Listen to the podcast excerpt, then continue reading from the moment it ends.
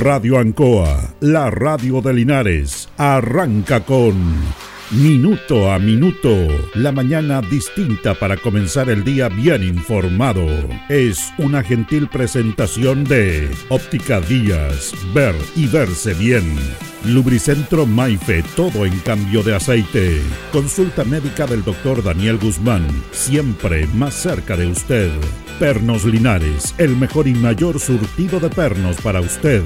Black Car Linares, parabrisas y polarizados, trabajos garantizados y certificados.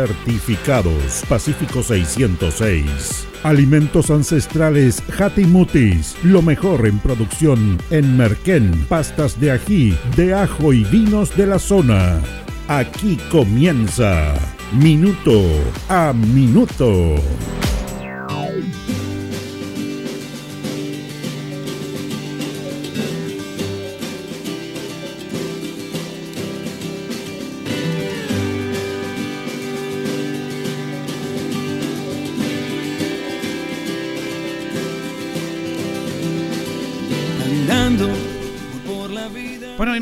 Eh, la ciudadanía de Linares eh, vivió un momento complejo con la... Hemos estado conversando sobre la estación de la basura domiciliaria, la basura que sacamos de todos nuestros hogares. Se produjo un momento en el cual se perdió la normalidad habitual en los horarios y los días que pasaban los camiones recolectores. Esto fue una situación puntual que se manejó, que se dio a conocer, que producto de, de los temporales, eh, el relleno sanitario en el cual va a depositar la basura la ciudad de Linares, que está en un sector a 20 kilómetros de Talca, a 70 kilómetros de Linares, no tenía conectividad porque uno de los puentes en el cual se accedía a este relleno eh, quedó en mal estado y no se podía utilizar producto de, de las lluvias y todo eso. Por lo tanto, hubo algunos días en que no se pudo ir a depositar la basura ahí y se tuvo que en emergencia ir a Chillán, 110 kilómetros de acá de Linares, en la cordillera, en el cual obviamente se demoraba más la llegada de los camiones y además se esperaba más porque había una mayor cantidad de camiones esperando esto y también ese relleno sanitario de Chillán tiene menos capacidad que el relleno sanitario de Talca. Entonces se produjo toda una situación en la cual las basuras pasaban un día, pasaba la noche, el otro día y no, y no, no pasaban la, la gente de la recolección de basura, producto de que indudablemente se produjo esta emergencia, se perdieron los tiempos, se perdió la normalidad, pasaban días festivos, pasaban en la noche, el otro día, pero pasaban. Y fue una situación súper compleja también para los trabajadores que están en esta instancia. La, recolección de basura es un sistema licitado. Antes todo lo concerniente a la basura le correspondía sacarlo al municipio. Incluso hay algunos municipios que todavía siguen haciendo ese servicio, como por ejemplo Maipú. Pero la gran mayoría de los municipios eh, licita y externaliza este servicio, lo hace una empresa externa. Antes, años atrás, la basura se depositaba en vertederos. Acá en Linares, por ejemplo, se llevaba en el sector de la Vallica, ahí se iba a depositar la basura acá en Linares. Era un vertedero.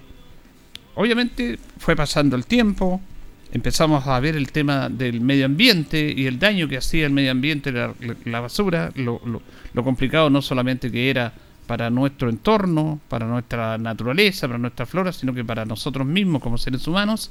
Por lo tanto, a través de la ley del medio ambiente se empezó a, a ver este tema y se empezó a exigir que la basura, en un tiempo gradual, los residuos domiciliarios, se fueran ahora no a vertederos, sino que se trataran en relleno sanitario, donde se trata la basura.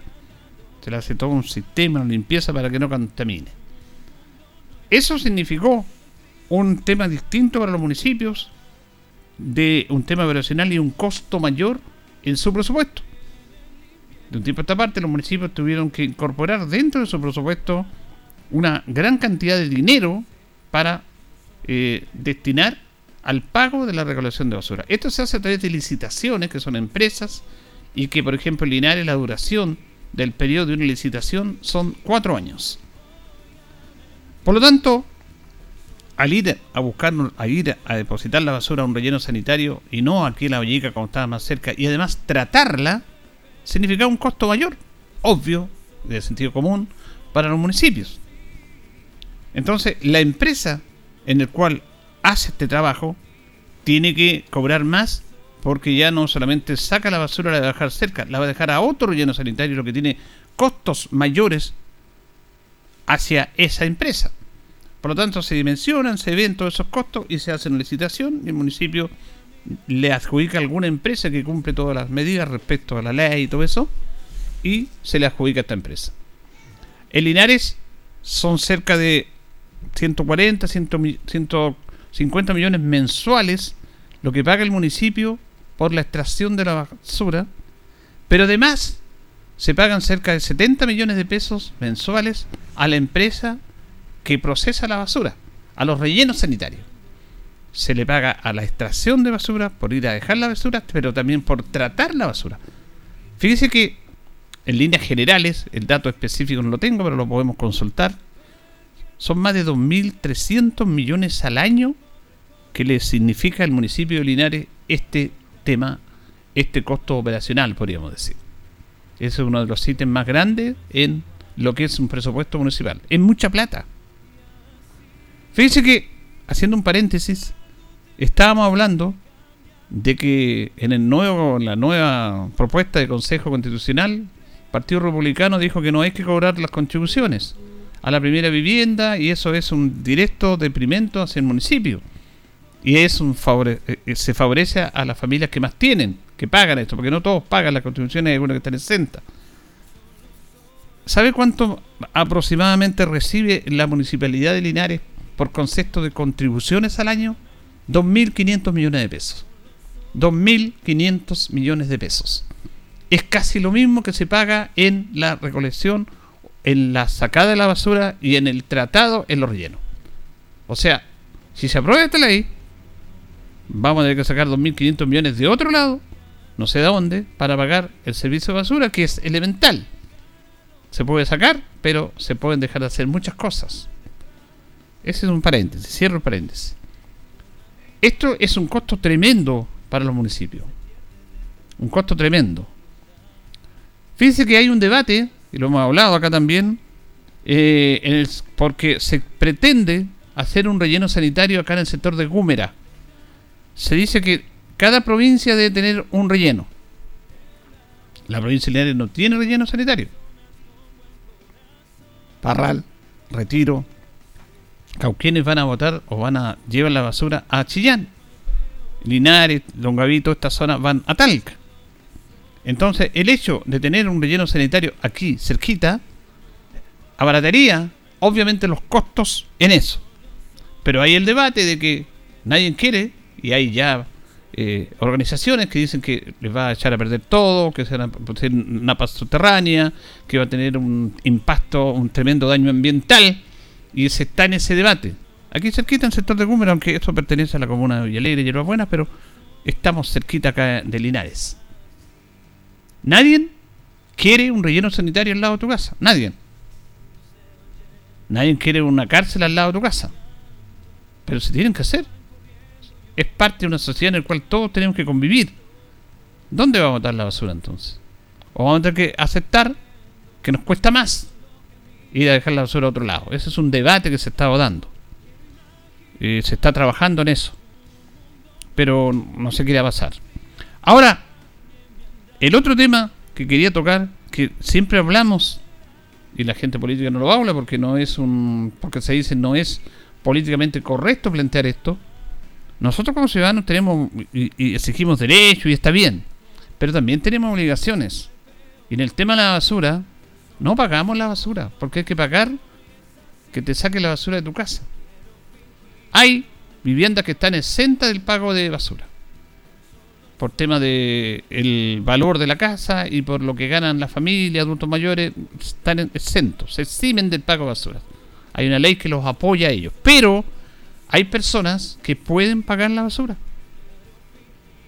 Y son 50 mil pesos en el año y son trimestrales, son cuatro cuotas. Cerrar de 10 mil pesos, 12 mil pesos, cada tres meses. No es mucha plata. Yo no me quiero meter en el bolsillo de los demás ni nada, pero hay gente que puede pagar la basura y no la paga. Entonces, nos van a sacar la basura de nuestras casas que el sistema está así, y no pago la basura.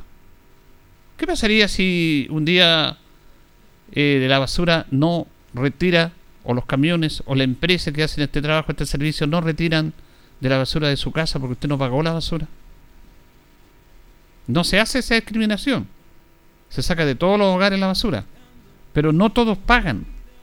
Y no pagan porque no tienen conciencia nomás, pues. Porque no quieren pagar. Porque no quieren pagar. Si no es mucha plata. Y esto ayudaría también. Ayudaría porque gran parte del costo del pago de este servicio lo hace el municipio. Pero deberían hacerlo los ciudadanos con su aporte. Y esa plata del municipio que va a eso, en vez de 2.300, pueden ser 1.500 si pagaran más, no sé, por poner una cifra. Bueno, y los otros 700 van para progreso de la comunidad. Los mismos vecinos reclaman en sus sectores, seis sociales, apoyos, subvenciones, pero ellos no pagan la basura. Si pagara la basura, habría más posibilidades de subvenciones de las que se entregan, que son bastantes ya. Entonces, lo que yo quiero decir es que también nosotros como ciudadanos tenemos una responsabilidad y tenemos que ser serios y ser responsables en nuestros deberes. Porque los derechos los reclamamos siempre y está bien, pero también tenemos deberes. Y ahí nosotros estamos al debe. Y tenemos que ser honestos y decirlo. Yo sé que la clase política no lo dice porque se iría en contra de los votantes, pero es una realidad. Nosotros tenemos que asumir esa responsabilidad y tenemos que pagar la basura. Y no es tanta plata. No es tanta plata. Y eso es un servicio Mire, cuando no pasa la basura nos damos cuenta de la importancia de esto. Siempre a los trabajadores la basura se les mira como lo último. Y son casi lo más importante. Porque si no existieran, ¿dónde estaríamos la basura? Ahí recién nos estaríamos dando cuenta de la importancia que este servicio y de las personas que trabajan en ese servicio. Que hacen, están expuestos a la basura, están expuestos a muchas cosas. Pero ahí están, subiendo los camiones, bajando los camiones, corriendo, sacando la basura, desplazándose a Talca, volviendo acá entonces también tenemos que apoyar esa instancia. Nosotros como ciudadanos no todos le podemos echar la culpa a la autoridad, de todo nivel, que tienen sus culpas y tienen que asumirlas, pero también nosotros como ciudadanos tenemos que ayudar a hacer mejor nuestro ambiente, nuestra comunidad, nuestra sociedad, con nuestras responsabilidades, con nuestros deberes, que tenemos que asumirlo. Y así podemos mejorar. Si no, es muy difícil. Señoras y señores, estos comienzos con valor agregado de minuto a minuto en la radio Ancoa son presentados por Óptica Díaz, que es ver y verse bien. Óptica Díaz es ver y verse bien. Usted ya nos conoce, somos calidad, distinción, elegancia y responsabilidad. Atendido por un profesional con más de 20 años de experiencia en el rubro. Convenios con empresas e instituciones. Marcamos la diferencia. Óptica Díaz es ver y verse bien. Buenos días, minuto a minuto en la radio Ancoa, 8 de la mañana con 13 minutos de este día, viernes 29 de septiembre. Estamos llegando casi al final del mes. Saludamos a don Carlos Agurto que está ahí en la coordinación. Hoy día saludamos a los Gabrieles, a los Miguel, San Miguel del Arcángel, un santo tradicional. Es el día 272 del año ya. Pernos Linares colocó los 648, el mejor y mayor sortido en perno, herramientas, tornillería, perno de rueda para vehículos, el mejor precio el mayor surtido, la mejor atención, nos presenta las efemérides de un día 29 de septiembre, año 1873. Se declara oficialmente que la enseñanza religiosa no es obligatoria para optar a grado universitario. Recuerda que antes estaba el Estado y la Iglesia junta, después se separó el Estado de la Iglesia porque la Iglesia era muy poderosa en, esto. Imagínense, si usted no tenía enseñanza religiosa, no podía entrar a la universidad, a grado universitario. Eso en el año 1873 se derogó. En el año 1880 se organiza en divisiones el ejército de operaciones y se asignan dotaciones. Se organizan también los servicios anexos del ejército y los estados mayores. En el año 1901 muere Soroval Rodríguez, abogado, profesor, periodista y escritor chileno. Fue diputado, alternó sus labores docentes con el periodismo y la creación literaria. Apasionado por la gramática y el lenguaje criollo. Fue autor del famoso diccionario de chilenismo, que es único en nuestro país. Las efemérides presentadas por Pernos Linares de Colo Colo 648 le atendemos de lunes a viernes de 9 a 14 horas, en la tarde de 16 a 18 horas y los sábados de 9.30 a 13 horas. Recuerde que pernotecas hay muchas, pero pernos linares, uno solo señor. Vamos a ir a la pausa, don Carlos, y continuamos. Gente que se pierde de tanto buscar y andar. Estamos en Minuto a Minuto, en Radio Ancoa, la mejor manera de comenzar el día informado. La consulta médica del doctor Daniel Guzmán, siempre más cerca de usted. Se atiende por FONASA, ISAPRE, CAPREDENA y particular. Se hacen lavados de oídos. El doctor Daniel Guzmán lo espera en Kutmeller 333, frente a Plaza de Armas. Lubricentro Maife, todo en cambio de aceite. Le dejamos su vehículo como nuevo. Personal calificado, una atención cercana, convenio con empresas e instituciones. Maife, el lubricentro de los linarenses, ubicado en Esperanza 633, entre Lautaro y Yumbel. Black Car Linares, parabrisas y polarizado, trabajo garantizado y certificado, polarizado americano, puertas, lunetas, laterales, reparamos toda clase de parabrisas. Usted ya nos conoce, somos Black Card Linares. Estamos en Pacífico 606. Pernos Linares, colocó los 648, el mejor y mayor surtido en pernos, herramientas, tornillería, pernos de rueda, para vehículos, herramientas, marca Ford, SATA y Total. La mejor atención y el mejor precio. Recuerda que pernotecas hay muchas, pero Pernos Linares, uno solo. Óptica Díaz, es ver y verse bien. Usted ya nos conoce. Somos calidad, distinción, elegancia y responsabilidad. Atendido por un profesional con experiencia en el rubro, marcamos la diferencia. Óptica Díaz, es ver y verse bien. Independencia 435. Alimentos Ancestrales Mutis te invita a ser parte de sus canales de venta en sus productos de ají cacho de cabra, merquén, pastas de ají y de ajo, vinos de la zona. Llámanos al fono WhatsApp más 569 93 95 04 68. Mutis, sabor con identidad e historia.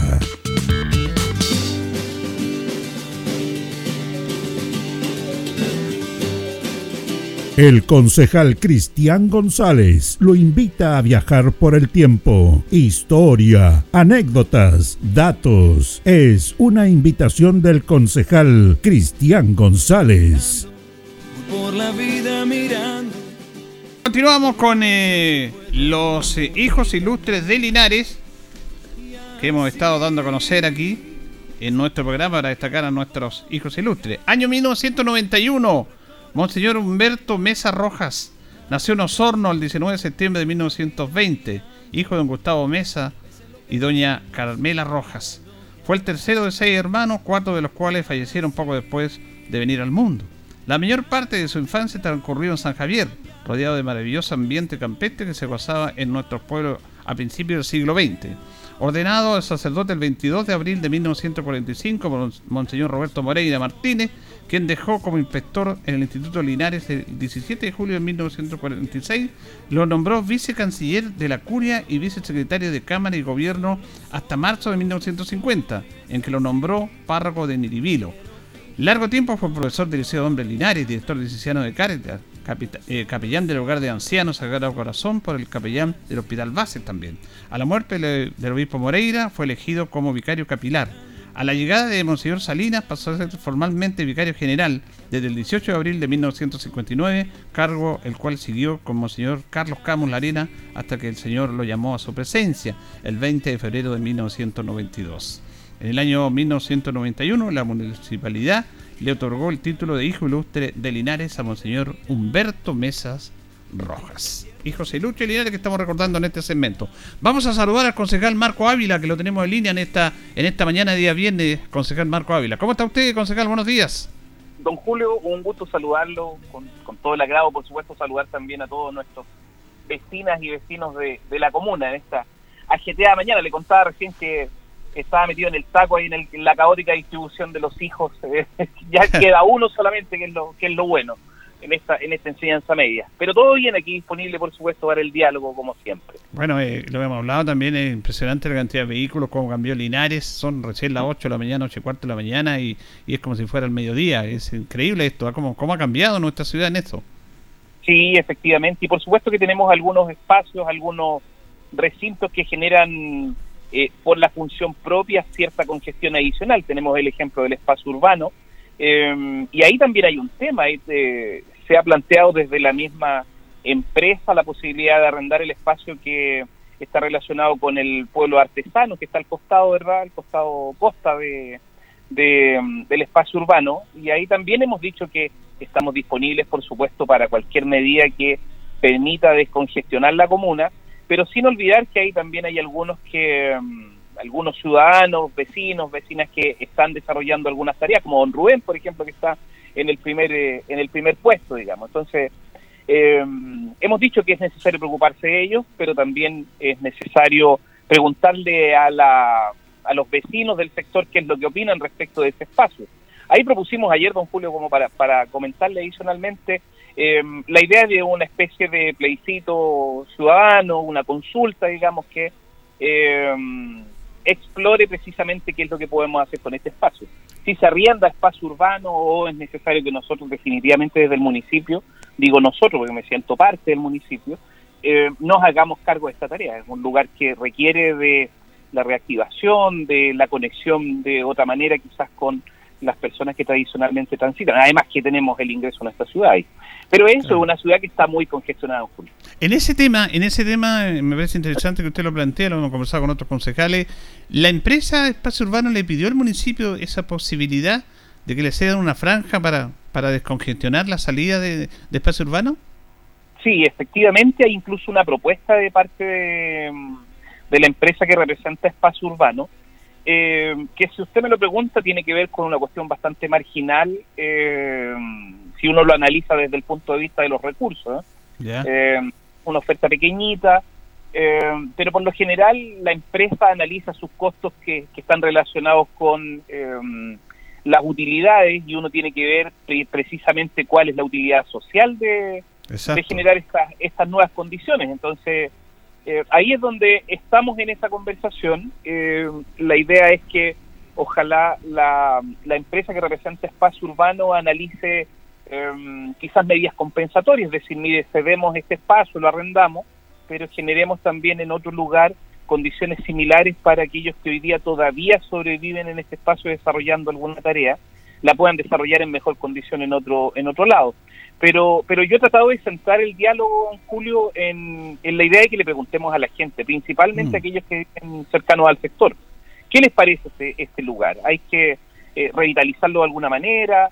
Eh, ¿Debe ser responsabilidad 100% del municipio, entendiendo que es un bien nacional de uso público? Eh, ¿O definitivamente se lo arrendamos a un privado y el privado que se haga cargo de este cuento? Yo creo que ahí es donde debemos instalar el, el análisis.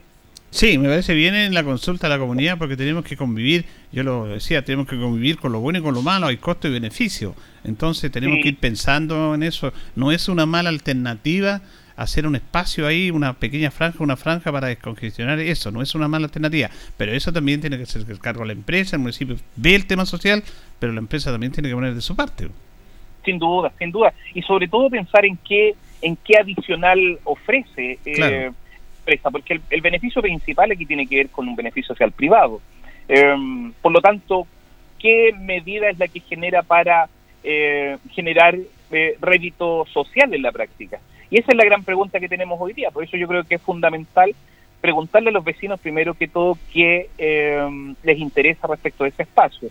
Em, lo reactivamos, seguimos haciendo lo mismo ahí y quién es el responsable de aquello. Porque fondos regionales y nacionales existen como para desarrollar algún tipo de eh, proyecto, algún tipo de iniciativa que tenga por sustento principal el, municipio, pero, pero eso hay que conversarlo. Y ese es un debate que se está dando al interior de la, de la comisión. Estamos conversando con el concejal Marco Ávila en esta mañana de día viernes, minuto a minuto de Radio Ancoa, a las 8 de la mañana con 25 minutos. Usted, concejal, también ha, ha tocado mucho el tema de, en este aspecto, de ver la ordenanza de la estación de árido, que se empezó a visibilizar más producto de las inundaciones, de que también parte importante de eso, alguna instrucción fue que, no, que se sacaba áridos donde no correspondía. Hay una ordenanza de eso. ¿Cómo va eso? La idea es fiscalizar más este tema, que había poca fiscalización. Sí, efectivamente, ahí hicimos, un, hicimos una propuesta desde la Comisión de Turismo y Medio Ambiente que finalmente se traduce hoy día en, en una ordenanza municipal que está disponible para, para todos en la página municipal. Eh, incluso veíamos hace un par de días atrás este proceso que eh, se debe cumplir desde transparencia para que esta ordenanza municipal esté colgada en términos muy sencillos en la página web del municipio. Hoy día está a disposición de los vecinos. Si uno lo plantea muy, muy en la aspiración final, don Julio, lo que se espera en definitiva es que terminemos de una vez por todas con la extracción ilegal de áridos. Yo creo que ahí es donde está mm. el foco principal eh, y eso tiene como sustento que eh, en el análisis de la comisión nos encontramos con que solo tres de aquellos que están dedicados a esta faena cuentan con su documentación en orden. Y fíjese que ahí hay un dato adicional. Uno de esos tres que está desarrollando esta tarea y que cuenta con su toda su documentación en orden y está formalizado es un pequeño emprendedor. Mm. Entonces decimos, lo puede cumplir un pequeño emprendedor, ¿por qué no lo cumple el resto? Yo creo que ahí es donde está el problema. No se debe instalar la sensación, don Julio, de que a esta comuna viene cualquier parroquiano, hace lo que quiere y no le pasa nada. Yo creo que ahí es donde está el foco de esto, por lo tanto, la ordenanza municipal viene a, regular precisamente la extracción de áridos, pero también viene a entregarles facultades a otros organismos respecto a la fiscalización. Hay DIMAO, que es nuestro departamento de eh, medio ambiente, obras municipales por otra parte y un elemento adicional en cuanto a departamento que tiene que ver con el Departamento de Seguridad Pública. Unido al Ministerio de Obras Públicas que tiene como facultad por ley el, observar eh, la extracción de áridos de la ribera de nuestros ríos, em, van a estar preocupados precisamente de la fiscalización. Yo creo que em, esta ordenanza municipal se transforma en un elemento importante para precisamente eliminar la extracción irregular, don Julio, que es el foco principal. Sí, eso lo, ha dicho claro. Usted eh, entonces se, se, dan atribuciones a otro organismo porque antes fiscalizaba solamente inspectores municipales fuera del MOS, que parece que fiscaliza poco, y ahora se ha ampliado ese tema. Sí, efectivamente, y que era una de las críticas que nosotros hacíamos al proceso de fiscalización en cuanto a, la extracción ilegal de áridos. Eh, hoy día aparecen otros organismos que eh, van a estar preocupados de la fiscalización, pero fíjese que hay un elemento también importante que tiene que ver con la facultad que se le entrega a las juntas de vecinos que están cercanos a estas extracciones de, de. Eh, y precisamente cuando esta empresa eh, intenta regularizar o obtener su documentación, los permisos, etcétera, para, para desarrollar su faena, la pregunta principal se debe realizar a la junta de vecinos. Es decir, la Junta de Vecinos debe autorizar en estricto rigor. Si no cuenta con esta autorización, no va a haber permiso para que él desarrolle su faena. Yo creo que el llamado principal, don Julio, es a, a, todos aquellos emprendedores que están desarrollando esta tarea, micro, pequeño, grandes empresas que estén desarrollando esta tarea en nuestra comuna, a regularizar el trabajo que están haciendo, a formalizarlo. Yo creo que eso es lo fundamental. Sí, como que sea en este tiempo, es bueno que se haya cambiando eso, pero que como que sean en, en nuestra sociedad concejal normalizado ciertas cosas. Antes llegaban y sacaban, no había ni un permiso, sacaban árido, lo, lo vivimos durante tantos años. Eso como que se normalizó y es bueno que se empiece a formalizar y a regular como corresponde. Sí, por supuesto, y si uno lo analiza desde las situaciones vividas por nuestra comuna hace muy poco tiempo, eh, solo la situación de los temporales que afectaron a la comuna, ponen en evidencia qué es lo que se ha ido provocando en algunos sectores eh, como efecto en los cursos naturales de los ríos la extracción de árido. Eh, ahí hay muchos estudios al respecto, eh, hay muchos análisis que plantean cuál es el efecto que provoca la extracción de áridos en las riberas de nuestros ríos. y precisamente por aquello es el Ministerio de Obras Públicas el que el que observa dónde corresponde y dónde no corresponde extraer áridos. Si usted me lo pregunta muy en lo interno, yo esperaría que nuestra comuna mirara hacia un futuro verde absolutamente eh, y que no contemplara la extracción de áridos. Y otras comunas ya lo están haciendo. Mire Villalegre lo que está lo que está sucediendo. Villalegre tiene prohibido absolutamente la extracción de áridos. Eh, yo hoy día la aspiración que, que, que tengo y que se plantea desde la comisión es que al menos hoy día contemos con todos nuestros amigos que están desarrollando esta tarea formalizados, con su documentación en orden y trabajando donde eh, el análisis previo de los departamentos correspondientes lo permite. No saquemos áridos en cualquier lugar porque en definitiva vamos provocando cada, cada problema que hoy día lo tenemos a la vista con todos estos temporales que sucedieron, don Julio. Sí, finalmente le quería preguntar, eh, preguntar, concejal Marco Ávila, en relación a esta situación que se dio con la estación de la basura, porque el relleno no, no tenía la accesibilidad donde se va a botar la basura, cerca de Talca. Eh, conversábamos también este tema de lo oneroso que significa el municipio más de 2 mil millones de pesos en el año esto, porque no solamente hay que sacar la basura, hay que llevarla a un relleno y hay que pagar por ese tratamiento. Fue un tema complejo, pero esta empresa está cumpliendo de acuerdo a lo que ustedes tienen, tienen en la licitación, porque conversábamos con la concejal Miriam Alarcón, que nos decía la posibilidad de ampliar esto, más recursos, comprar más camiones, no sé. ¿Cómo ven ese tema ustedes? Sí, el reporte que nosotros tenemos es que es un proceso eh, normal es una situación excepcional la que está viviendo la empresa, producto de la condición que tiene eh, el relleno de Talca. Eh, eso provoca un traslado chillán en términos muy simples. Hay más tiempo para, para la entrega eh, y eso ha ido, por, supuesto, provocando un retraso en el retiro de basura en algunos, en algunos sectores. Hay uno debe estar a disposición para ir conversando medidas que permitan ir solucionando el problema. Yo entiendo hoy día está más o menos normalizado, pero si uno lo analiza como tema de fondo, don Julio, nuestra comuna también tiene que pensar en sus procesos de reciclaje. Eh, Exactamente. no se soluciona única y exclusivamente con la instalación de un relleno sanitario eh, en el sector de, de Gúmera, entre Villalegre y Yerbas Buenas. Yo creo que eh, también la comuna y las comunas tienen que pensar en sus procesos de reciclaje. Mire lo que está sucediendo en, en Maipú, en donde hay un proceso de utilización de los residuos muy exitoso que ha ido provocando que cada vez se vaya disminuyendo la cantidad de basura que eh, debe botar la, la comuna. Por lo tanto, ahí tenemos una tarea muy pendiente. Yo creo que debemos conversar cómo mejoramos estos procesos, porque claramente la comuna eh, requiere de una organización al respecto. Es decir, cuando reciclamos el cartón, el vidrio, el plástico, lo recepcionamos en distintos eh, espacios, por supuesto, pero cuando lo entregamos, lo entregamos todo junto. Entonces yo creo que ahí hay un problema que debemos solucionar.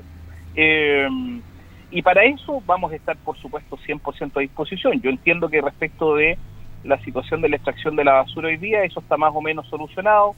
Por lo tanto, ahí tampoco tiene mucho sentido eh, eh, generarle mayores problemas al señor alcalde con una situación que escapa, por supuesto, a, a, a, su facultad, digamos, y que responde a una situación muy, muy, muy eh, de caso fortuito, de fuerza mayor, tiene que ver con, con, estos temporales, digamos.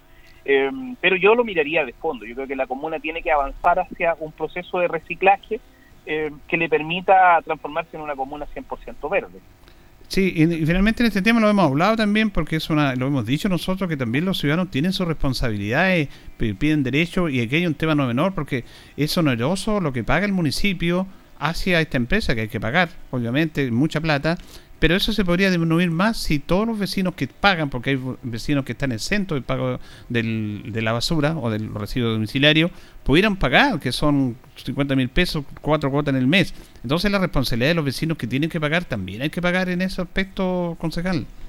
Sin duda, sin duda, y ahí también hemos dado una pelea importante al interior de la comisión para que los procesos de notificación de estas deudas de extracción de basura se generen oportunamente, porque lo que hoy día plantea el vecino es que no nadie me avisa que tengo que pagar. Bueno, pero mm. si hay una responsabilidad que debo cumplir, yo sé que es como la luz en la práctica. la luz no me llega a la casa, sé que tengo que pagarla.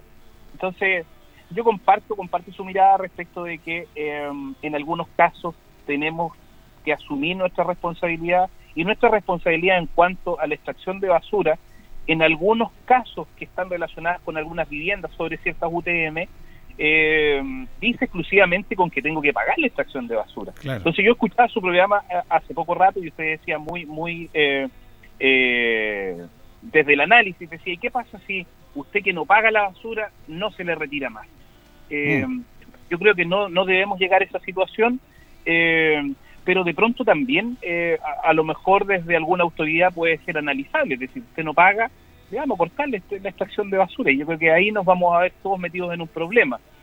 Y además cuando uno lo analiza respecto del pago, en julio el pago es bastante eh, minúsculo. Y fíjese que además, además, la ley es muy, muy proclive a ir colaborando con los vecinos. Hace muy poco se aprobó la condonación de las deudas de basura de los últimos cinco años. Y hoy día además tenemos beneficio para cancelar las deudas, 70% de eh, descuento de los intereses si yo eh, prorrateo esto en 12 cuotas y si yo pago los intereses, eh, o sea, si yo pago la, la deuda completa, tengo el descuento total de los intereses y multas que se generan por el periodo, digamos. Por lo tanto, facilidades hay, pero ahí hay que hacer un llamado también a nuestros vecinos y vecinas a estar atentos eh, a la cancelación de estas deudas de basura que pronto son eh, absolutamente necesarias para ir generando el, el, el movimiento y el ingreso de eh, de dinero para, para pagar este proceso, digamos que van arriba de los 2 mil millones de pesos.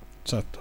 El concejal Marco Ávila conversando con los auditores de Minuto a Minuto en esta mañana de día viernes, ya casi finales de este mes de septiembre. Muchas gracias, concejal, por este contacto.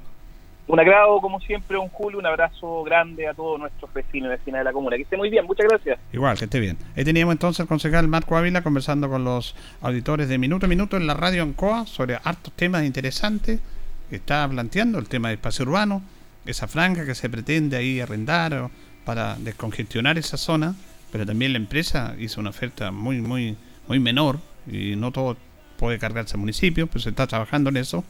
Bueno, el tema de la eh, ordenanza de la estación de área de la fiscalización, que también lo ha planteado, y este tema de la basura, que lo hemos hablado, en el cual también todos somos responsables, nosotros como ciudadanos, la autoridad en sí, la empresa, para que todos hagamos bien la pega.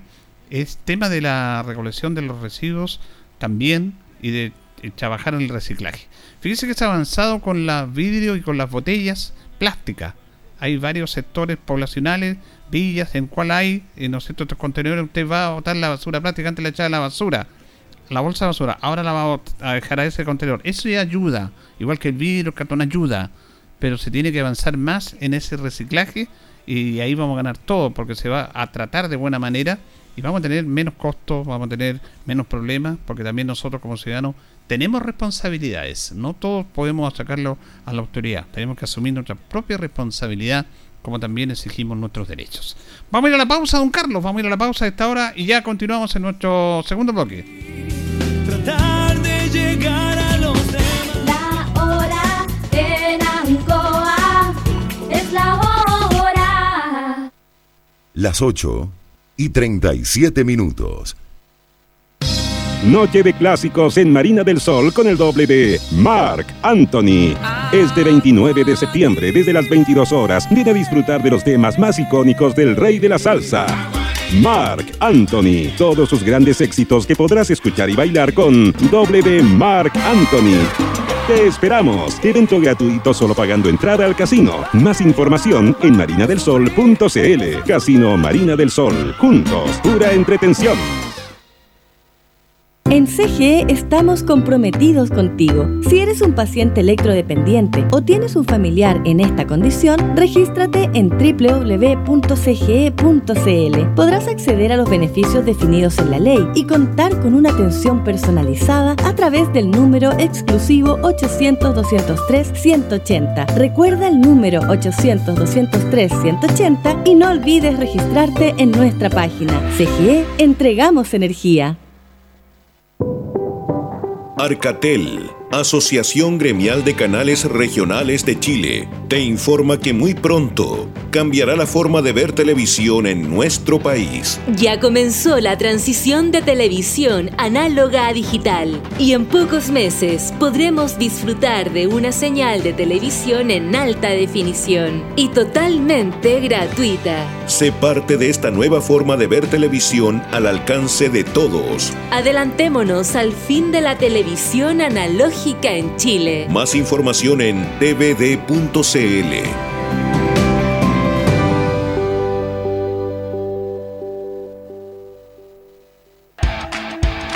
Ruta 2000. Muévete rápido, cómodo y seguro. Muévete con la calidad de Ruta 2000, la flota más grande de la región. Súbete a un Ruta 2000, la mejor opción. Rapidez, seguridad, cordialidad. Ruta 2000. Llámanos al 73 2 21 2000. 73 222 2000, 73 222 2001, 73 233 0911. Prefiera Ruta 2000. Ruta 2000. Elígenos porque simplemente somos los mejores.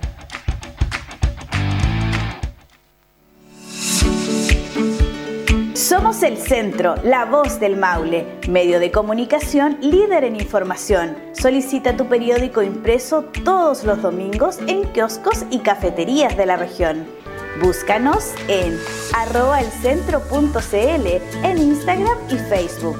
Nuestra página web www.elcentro.cl arroba en Twitter, El Centro TV en YouTube. Infórmate antes que todos y recibe en exclusiva el periódico digital suscribiéndote a través de www.elcentro.cl. La voz del Maule, el centro eres tú.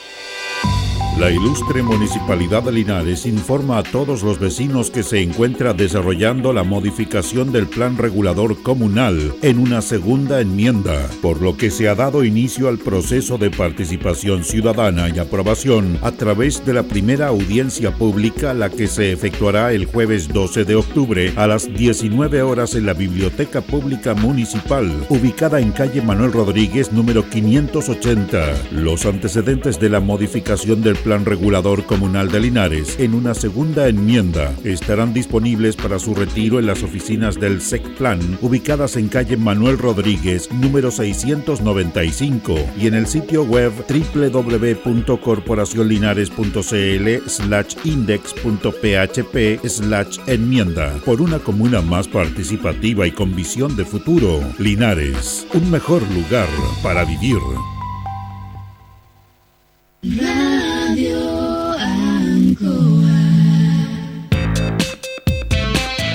Estamos en Minuto a Minuto, en Radio Ancoa, la mejor manera de comenzar el día informado.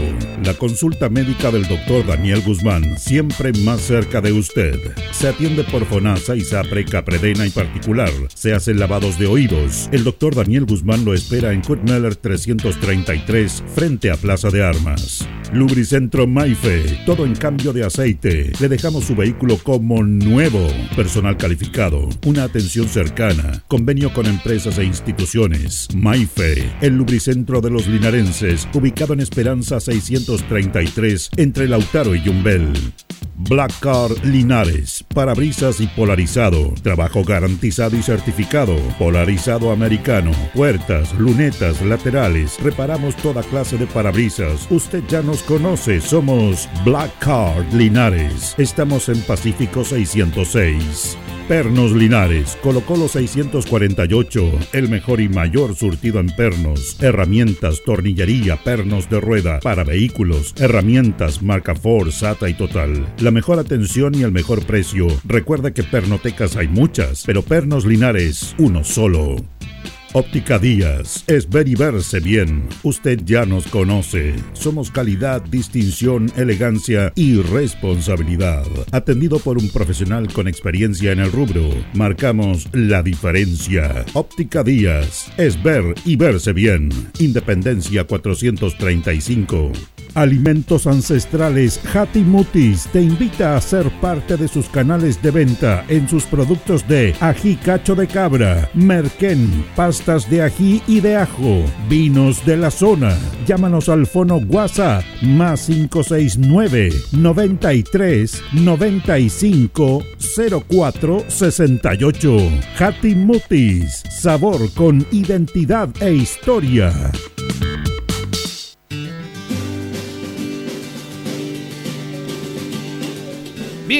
Continuamos en minuto a minuto en la radio Ancoa. Nos separan eh, 16 minutos de las 9 de la mañana.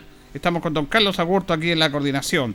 Y vamos a tocar un tema, vamos a conversar ahora con el consejero regional Patricio Ojeda. Queremos tocar un, un- un tema en relación a lo, a lo que está pasando en el Consejo Regional. Recordemos que ya estamos casi a final de año. Está el tema de la ejecución presupuestaria. Está cómo quedó el presupuesto del gobierno regional en relación a las destinaciones eh, distintas, diferentes, aunque hay leyes especiales para las catástrofes y de otras situaciones en relación a una situación que se vio con la gobernadora de fundaciones que no, no ha seguido mucho, pero lo queremos consultar a él, le queremos agradecer este, este contacto con los auditores de Radio Ancona esta mañana de viernes. ¿Cómo está, don Patricio? Buenos días. Hola, muy buenos días, don Julio, ¿cómo está usted? Qué gusto saludarlo. A usted, a los auditores que nos están escuchando en toda la provincia de Linares y particularmente ahí en la comuna de Linares. Eh, gracias por este contacto con los auditores, siempre ha sido receptivo a, a la a la inquietud nuestra. Quería preguntarle primero por esta situación que se vivió un tiempo atrás y que como que ha aparecido menos en la prensa, como que a lo mejor no ha seguido su desarrollo en relación a una denuncia que se hizo con destino a una fundación hacia la gobernadora en relación a de que se estaría dando recursos a cambio de que ciertas personas pudieran estar trabajando en eso, que hizo una denuncia pública, incluso con la misma eh, fundación que recibió estos recursos. ¿En qué va eso y cómo se origina eso, concejal? Perdone, consejero. Mire, don Julio, la verdad es que pese a que no ha tenido mucha cobertura en el último tiempo, hay una situación que sigue en curso su investigación. Esto finalmente se inicia en junio, cuando el Consejo Regional, los primeros días de julio, es, toman conocimiento de una carta que en el mes de junio habría llegado desde Urbanismo Social, una fundación que recibió recursos del gobierno regional en una sola transferencia a los pocos días de firmado el convenio y que de alguna otra manera esta, esta fundación informa sobre los pasos que habría estado dando eh, ejecutivos del gobierno regional pidiendo a cambio la contratación de personas ligadas a altos funcionarios del gobierno regional en esa fundación para la ejecución del proyecto. Es decir, por una parte el gobierno regional le presta la, le presta la plata, pero por otra, funcionarios de alta confianza de la gobernadora piden a la fundación que le contraten a algunas personas cercanas a ellos. Estoy hablando de cuñados, estamos hablando de, de, de, yerno, en fin, una serie de, de, figuras que a nosotros obviamente alertan todas las... Eh, se ponen en pie todas las alertas porque evidentemente es una situación absolutamente irregular. Y a partir de eso nosotros entonces iniciamos una solicitud de información tanto a la Contraloría Regional del Maule como también al propio control interno del gobierno regional para que nos dé cuenta de esta situación y de otras también que se podrían originar con convenios con otras fundaciones.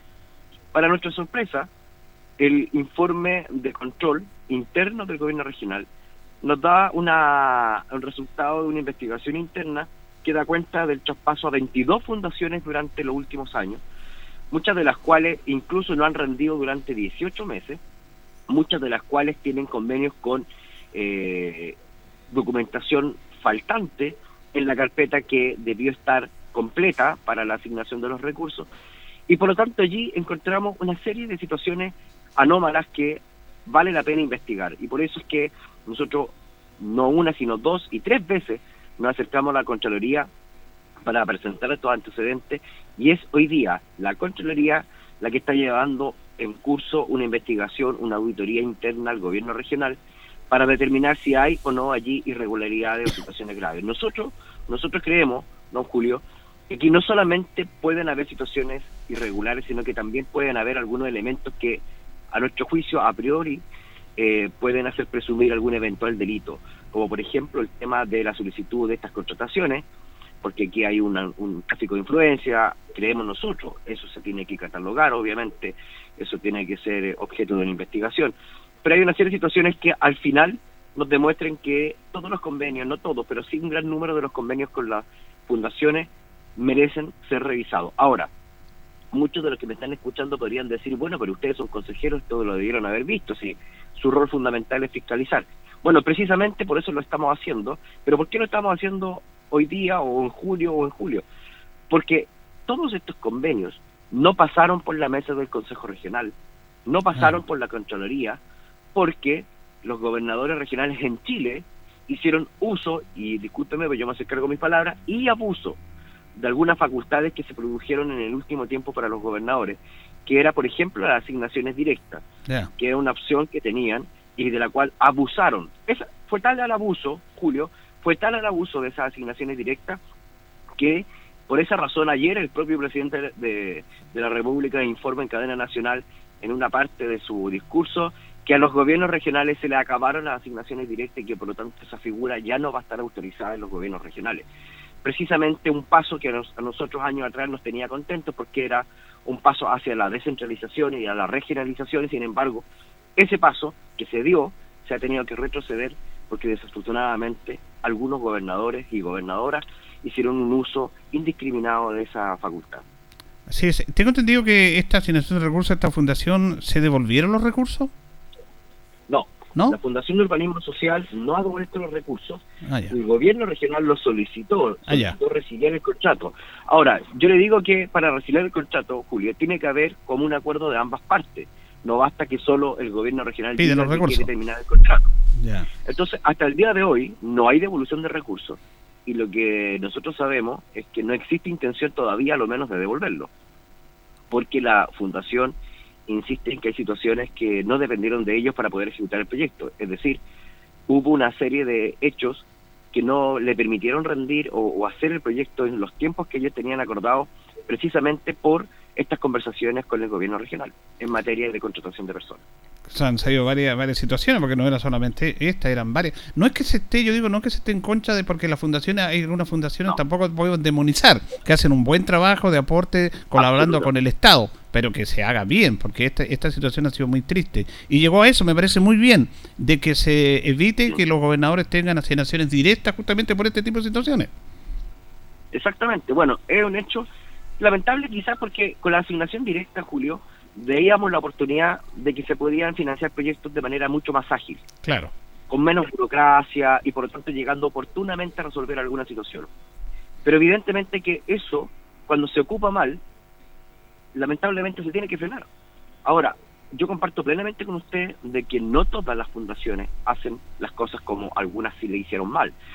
Yo le quiero decir que también a nosotros lo que nos molestó de esta situación es que habían proyectos millonarios por cuestiones muy poco tangibles, muy poco oportunas para la región. Por ejemplo, más de 300 millones o 280 millones para un proyecto de charlas de liderazgo juvenil, mm. en donde el Coffee Break eran como 50 millones de pesos. Imagínense. Eh, bueno, el Coffee Break de urbanismo social en el proyecto de seguridad de cinco barrios en toda la región era con un Coffee Break de cerca de 40 millones también. ¿Me entiendes? Entonces se va encontrando con que, si bien es cierto, estaba disponible el recurso, la idea no era, a nuestro juicio, la más atingente. Yo con Pablo Gutiérrez, por ejemplo, que es consejero también de la provincia de Linares, hemos dicho varias veces que debíamos seguir, debíamos seguir haciendo proyectos de salud, como los que hicimos tiempo atrás con prótesis de cadera, Así es. ¿no es cierto? Lo que hicimos con la Fundación Levantemos Chile, y por lo tanto estábamos convencidos que esa era una buena idea con las fundaciones, porque además, después de la pandemia quedamos con una situación de listas de espera tremendamente graves porque se suspendieron las intervenciones durante tres años casi. Por tanto, era justo y oportuno que ocupáramos recursos con asignación directa, con fundaciones, para operaciones de prótesis, ya sea de caderas, rodillas o de otro tipo de, enfermedad. Pero eso no se hizo, no fueron prioridad, fueron prioridad las charlas de liderazgo. Entonces uno se pregunta, y bueno, ¿y el orden de prioridades, de necesidades? ¿Dónde está? Después, claro, nos empezamos a encontrar que la Fundación Urbanismo Social tenía solicitud de recursos en todas partes en Chile con el gobierno, porque era cercana al gobierno de Gabriel Boric. Después nos enteramos que Fundación Semilla era de una de Marcelo Trivelli, cercano a la DC, que es el mismo partido de la gobernadora, en fin. Entonces, mire, yo no tengo nada contra la gobernadora en particular, nada, al contrario, nos conocemos hace mucho tiempo, fuimos colegas consejeros regionales, nos ayudamos mutuamente, porque ella era presidenta de una comisión y yo también, y trabajamos muy en conjunto. Esto no es algo personal contra la gobernadora, esto no es algo personal contra alguien en particular, solo estamos frente a hechos firmados a través de convenios que a nuestro juicio merecen ser investigados, porque es nuestro trabajo hacerlo también, porque yo no me podría quedar tranquilo, sabiendo que hay una serie de convenios bastante de dudosa eh, legalidad, eh, y yo quedarme aquí mirando desde el frente porque claro era amigo de la gobernadora porque la conocía porque éramos colegas no. Yo separo las cosas una cosa es la amistad una cosa es el trabajo en conjunto pero otra cosa muy distinta es dejar que ocurran situaciones anómalas. Yo no estoy diciendo que sea la gobernadora la directa responsable espero que no. Eh, eso lo eso lo dirá la investigación. Lo que sí creo que ella debió haber tomado medidas mucho más mucho más restrictiva respecto de algunos funcionarios, debió haber tomado medidas mucho más severas en torno a regular esta situación y yo no le he visto tomando medidas en ese aspecto, haciendo bastantes anuncios sí, pero medidas concretas en el corto plazo de cuando nosotros comenzamos a investigar esto no, no hubo. Así que eso también es una situación que yo espero que la gobernadora remedie en el corto plazo. Finalmente, eh, consejero Patricio Ojeda, nos quedan tres minutos. Quería preguntarle, eh, usted es una figura importante política, de, desarrollado durante muchos años, y es una carta a la alcaldía de Parral. Eso, alguna de ellas se lo conté ahí años en Parral. Usted algún día va a ser candidato a alcalde y va a ser alcalde de Parral. Eh, ¿Está en esa iniciativa usted y qué pasa con el aspecto de su cargo de core? ¿Tiene que renunciar? ¿Cómo es ese proceso? Bueno, yo desafortunadamente, eh, Julio, yo lamento que existen estas inhabilidades y que no permitan que las personas terminen sus cargos, porque en definitiva quienes nos pusieron ahí no fuimos nosotros, nosotros mm. pusimos el nombre como candidato, pero es la gente la que nos define si somos o no electos para ejercer un cargo, cargo como el de fiscalizar, como el de gestionar proyectos, en fin. Hoy día efectivamente se producen elecciones municipales el próximo año, el 2024, y nuestro cargo de consejero regional dura este enero del 2025 en rigor yo debería ser consejero por ese periodo o, renunciarme antes de que quisiera ir al, a la municipalidad. Bueno, eso no hay que, eso no se puede. Eh, la ley dice que en mi calidad de consejero, si yo quiero postular al cargo municipal, eh, debo renunciar a mi cargo durante eh, un año antes de la elección. Es decir, si la elección de, de alcaldes y concejales es el 27 de octubre del 2024, a más tardar el 27 de octubre del 2023 de este año, yo tendría que renunciar.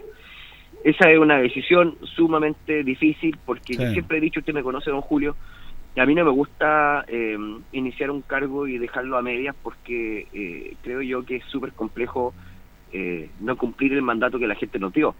Pero la ley, por otra parte, me dice que no puedo seguir si es que también legítimamente tengo el derecho de postular otro cargo, así como lo podrá hacer cualquier persona. A cualquier persona no se le pide renunciar a su trabajo, finalmente el cargo de consejero es mi trabajo, pero bueno, lo, lo, yo creo que son los costos que uno tiene que asumir. Yo hoy día no he tomado todavía una decisión, créame que del 100% sí hay un porcentaje muy alto para determinar finalmente postularme a la alcaldía de Parral. Lo haré eh, convencido de que podemos aportar, de que hemos aprendido mucho. Yo fui concejal dos periodos en Parral, este es mi segundo periodo en el Consejo Regional. Usted comprenderá que la perspectiva, el conocimiento y la experiencia que llevo hoy día de vuelta a Parral es tremendamente grande y y quiero ponerla a disposición de alguna otra manera de una comuna que, que, que, amo, obviamente. Yo nací aquí, espero morir aquí. Aquí están mis hijos y espero que aquí se desarrollen. Y por lo tanto, me gustaría también hacer un aporte en eso. Ahora, usted sabe, yo pongo el nombre nomás, pues la gente que define si uno es elegido o no. Yo en eso soy siempre muy respetuoso de la voluntad popular, muy humilde en el sentido de decir, yo voy a ser un candidato más de muchos que probablemente querrán serlo también y que están en su legítimo derecho de hacerlo. Así que bueno, yo espero, don Julio, que en el corto plazo, la próxima semana, yo le esté confirmando mi renuncia o no. Eh, hoy día sí es, una, es un objeto de estudio, de análisis, lo estoy revisando con muchos amigos que, forman parte de mi círculo con el cual tomamos estas decisiones, porque no las puedo tomar solo. Y, y también ordenando también ordenando mis cosas, pues don Julio, al final este es mi trabajo, yo recibo recibo mi sueldo y, y finalmente lo tendré que dejar de recibir durante un año. Tengo que vivir y tengo que también alimentar a mis hijos y son cuestiones que tengo que poner sobre la balanza también. Pero lo que no le puedo negar, don Julio, es que a mí me, me, entusiasma mucho el trabajo público, me encanta prepararme, me encanta aprender, eh, observar, aprender, porque yo siento que todas esas herramientas en, algún minuto pueden ser útiles no para uno en forma personal, que lo son por cierto, pero que también pueden ser muy útiles para poder ayudar a aquellos que de alguna otra manera nos necesitan para para sacar adelante proyectos, ideas, aspiraciones, sueños que, en definitiva todos queremos y todos queremos vivir en un lugar mejor, ¿no es cierto? Usted en Linares, nosotros en Parral, siempre vamos a querer tener una ciudad pujante, de oportunidades. Y, y si yo puedo, en alguna forma, ayudar a que eso pueda ser realidad, bueno, es parte de lo que tenemos sobre la balanza para la decisión que tenemos que tomar la última semana de octubre. Bueno, queremos agradecer a Patricio Ojeda, consejero regional, este contacto con los auditores de Radio Ancoa, minuto a minuto en esta mañana de viernes. Gracias, Patricio, que esté bien. Gracias, don Julio, un fuerte abrazo y qué gusto poder saludarlo hoy día y conversar con usted y también saludar a todos los que nos están escuchando los auditores esta hora de la mañana. Buen fin de semana, que estén súper, súper bien. Gracias. Ahí teníamos a Patricio Ojeda, eh, consejero regional. Él es de la UDI, este es un político de verdad, un muy buen político. Y yo le digo que va a ser alcalde de Barral. No me cae ninguna duda que va a ser alcalde de Barral. Ahora tienen que renunciar un año antes el consejero. Va a renunciar Rafael Ramírez, consejero por retiro, va a ir alcalde de retiro. ¿Qué irá a pasar con Rodrigo Mosilla, consejero regional de acá de nuestra provincia? ¿Irá a renunciar para el candidato a alcalde? Se dice que Pablo Gutiérrez, que es consejero regional, va a ir candidato a alcalde por Colbún. Por lo tanto, ellos tienen que renunciar un año antes, lo que me parece muy absurdo, pero la ley está así. Así que vamos a estar atentos a esa instancia. Nos vamos, nos despedimos. Ya viene agenda informativa, Departamento de Prensa Radio Encoba, para que quede completamente informado. Nosotros, junto a don Carlos Agurta, nos reconcharemos, si Dios quiere, el día lunes. Buen fin de semana. Las personas con buen corazón. Radio Ancoa 95.7 presentó Minuto a Minuto, noticias, comentarios, entrevistas y todo lo que a usted le interesa saber. Minuto a Minuto, gracias por su atención.